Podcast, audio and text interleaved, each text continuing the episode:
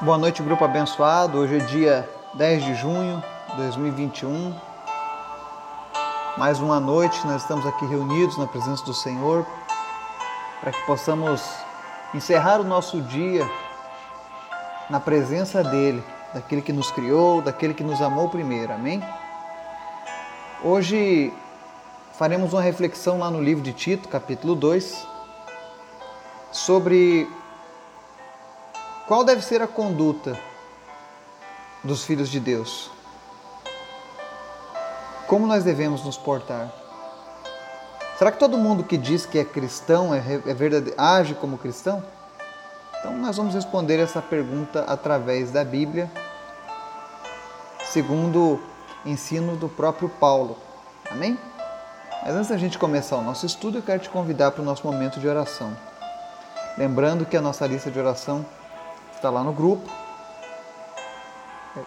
Se você puder, pegue aquela lista, veja cada nome que está ali presente, cada problema que está ali especificado e ore individualmente para cada uma daquelas pessoas. Vamos gerar um milagre de Deus na vida dessas pessoas, amém? Senhor, muito obrigado por este dia. Obrigado por tudo que tu tens feito em nossas vidas. Obrigado, Jesus, pelas pessoas deste grupo que a cada dia o Senhor tem acrescentado, que a cada dia o Senhor tem fortalecido, que a cada dia o Senhor tem sustentado. Obrigado, Jesus, por cada família aqui representada. Nós pedimos a Deus que o Senhor venha abençoar agora cada pessoa que está ouvindo essa mensagem, para que ela tenha uma compreensão do teu sobrenatural, para que ela venha, meu Deus, experimentar a vida contigo, a intimidade, o relacionamento a cada dia com o Senhor. Nós te agradecemos, meu Deus, por essa palavra que o Senhor nos dá a cada dia, que é o nosso alimento. Continua nos fortalecendo, nos inspirando, nos motivando, para que nós sejamos, a Deus, a diferença neste mundo cheio de trevas, cheio de problemas. Que as pessoas possam olhar para nós e ver a tua luz, Pai. Que elas possam te conhecer através de nós. É o que nós te clamamos nessa noite. Por isso nós te pedimos, Pai, visita-nos agora, supre as nossas necessidades, nos auxilia nas nossas fraquezas e nos fortaleça na tua presença, para que possamos levar o teu nome adiante. Te apresentamos as pessoas que estão enfermas, aqueles que estão na nossa lista de pedidos de oração. Visita cada uma daquelas pessoas, ó Deus, atuando nas suas necessidades que venha se cumprir o tempo do Senhor sobre eles e que eles sejam restaurados e sarados para honra e glória do teu nome. Visite em especial, Senhor, nessa noite a vida do Jackson e repreende, Deus, a ação da bactéria no seu organismo, trazendo cura. Nós oramos também agradecidos pela vida do Miguel Tristes, lá de Santa Catarina. Visita o Miguelzinho, Senhor. E a cada dia, meu Deus, Restaura, Senhor, a força, a energia, o vigor e a saúde dessa criança, em nome de Jesus. Desperta, Deus, aquilo que está adormecido e em nome de Jesus, Pai, que nós possamos ver ele correndo novamente, brincando, fazendo coisas de criança, Pai. Nós cremos, meu Deus, que tu podes fazer muito mais do que aquilo que pedimos ou pensamos e é por isso que nós entregamos a vida do Miguelzinho nas tuas mãos e o Senhor tem correspondido, Pai. Obrigado. Te apresentamos também a vida da Camila Silva, da Yasmin, da Valentina das Chagas. Que o Senhor esteja, meu Deus, atuando, dando a completa remissão do câncer em nome de Jesus, Pai. Que nenhuma raiz de câncer permaneça, mas que sejam saradas em nome de Jesus. Nós oramos também, meu Deus, por todas as pessoas que lutam contra o câncer, Covid-19, vem trazendo cura, vem fortalecendo seus organismos, em nome de Jesus. Visita em especial o Jefferson. Visita também, meu Deus, o Mateus, curando a sua insônia, a sua ansiedade, trazendo paz ao coração dele. Repreendemos desde já tudo aquilo que tem causado, Senhor, incômodo na vida dele. Pedimos que o Senhor esteja, meu Deus, agindo agora, trazendo a Ele descanso no Senhor. Te apresentamos também, meu Deus, a família da Ellen Amorim, da Marlene. Que o Senhor esteja visitando esses relacionamentos, esses casamentos.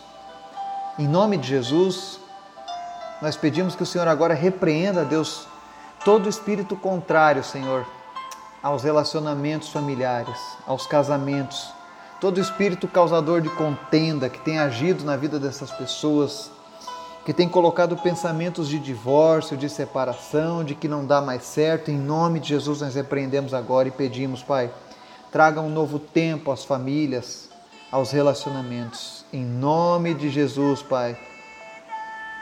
Faz a tua obra, Pai.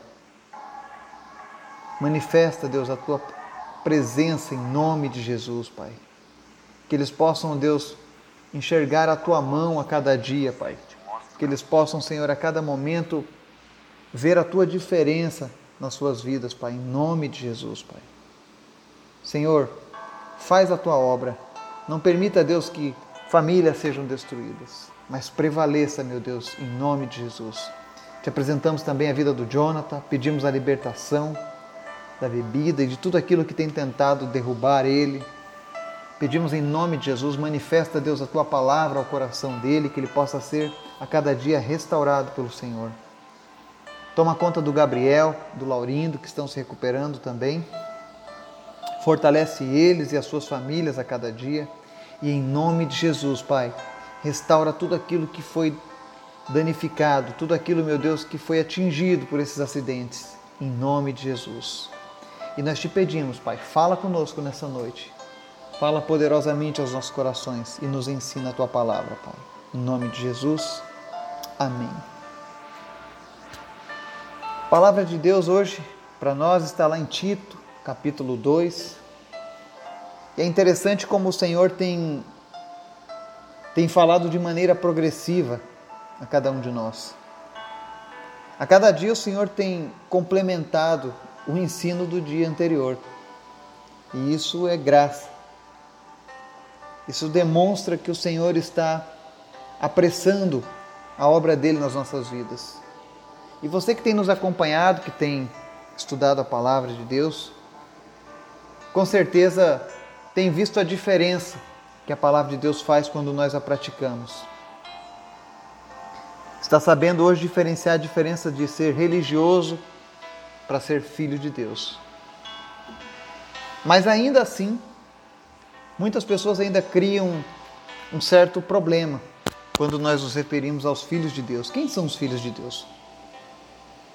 Infelizmente, na sociedade, todo mundo é filho de Deus.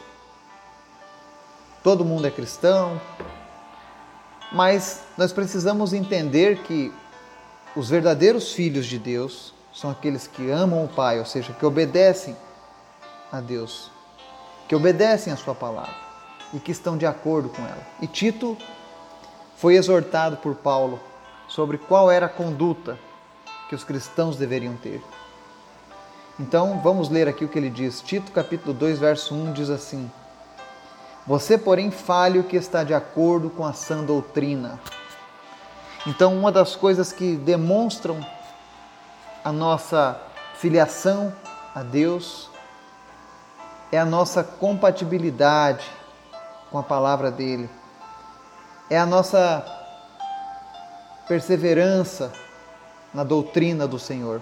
E quando a gente fala aqui doutrina do Senhor, ou seja, sã doutrina, ele está se referindo aos ensinamentos de, deixados aqui pelos apóstolos que foram inspirados pelo Espírito Santo.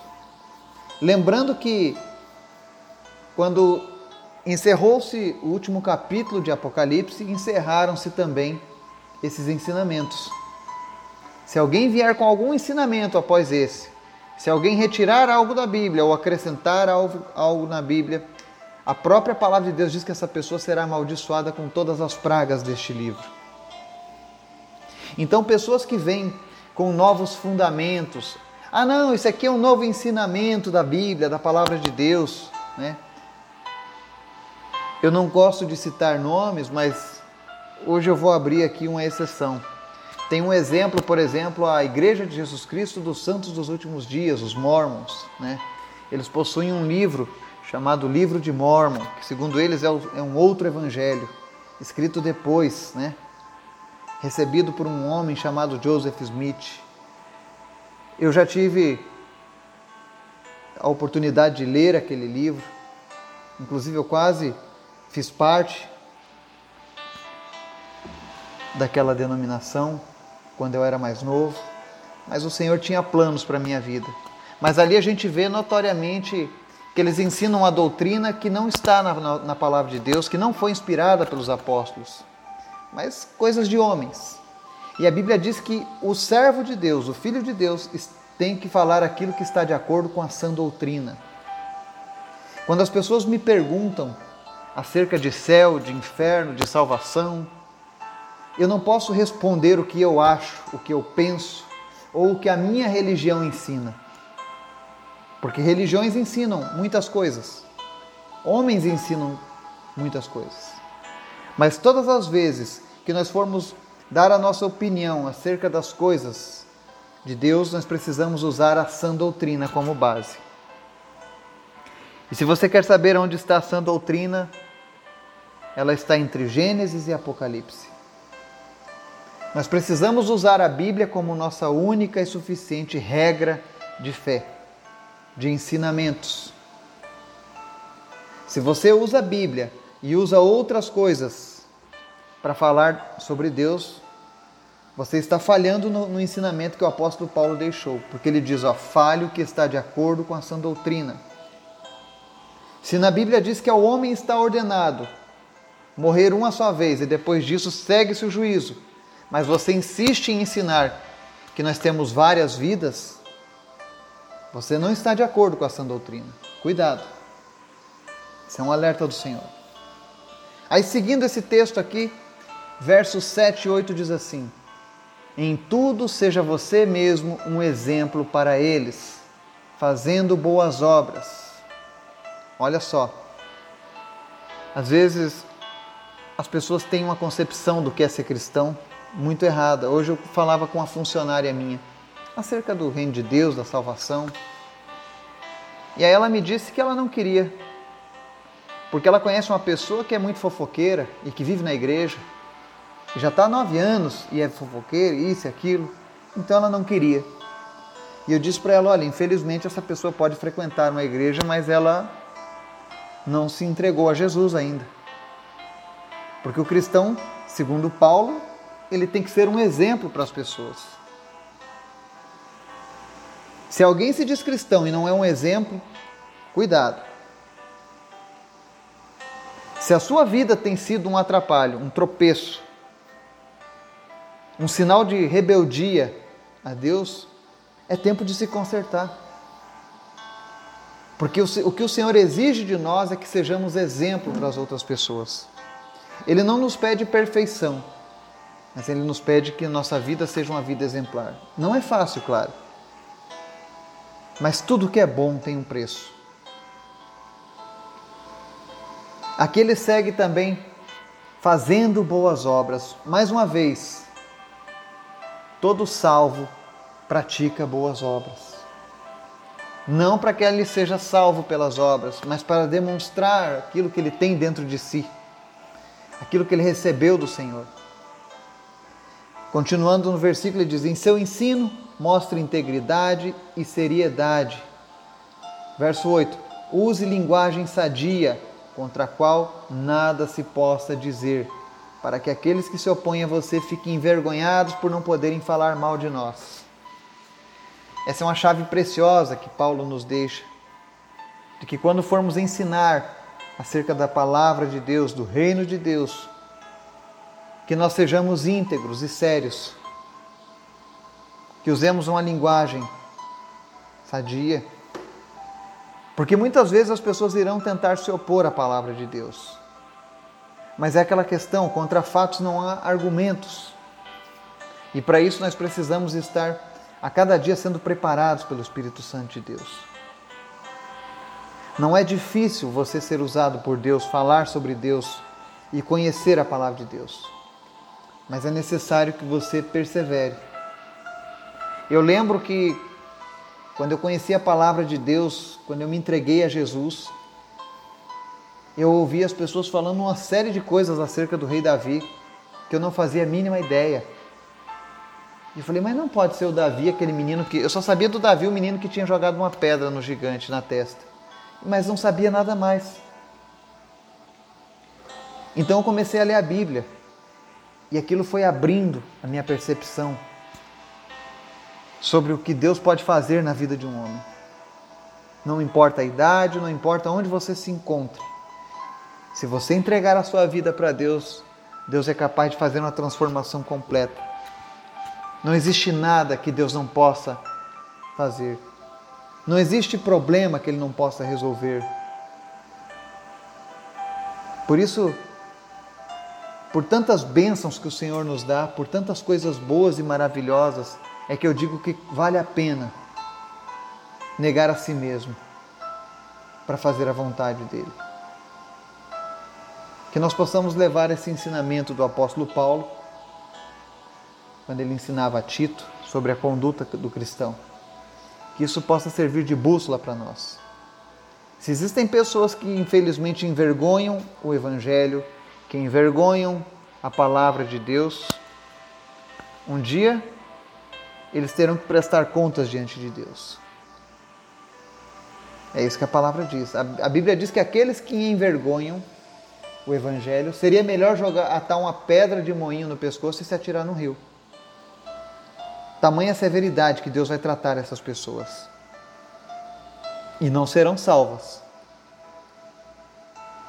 É por isso que nós temos que se você conhece pessoas que infelizmente são esse mau exemplo, eu quero te convidar hoje, nessa noite, a você ser a pessoa que vai fazer a diferença, a pessoa que vai mostrar a esse mundo quem é Jesus e como é a conduta daqueles que servem a Jesus.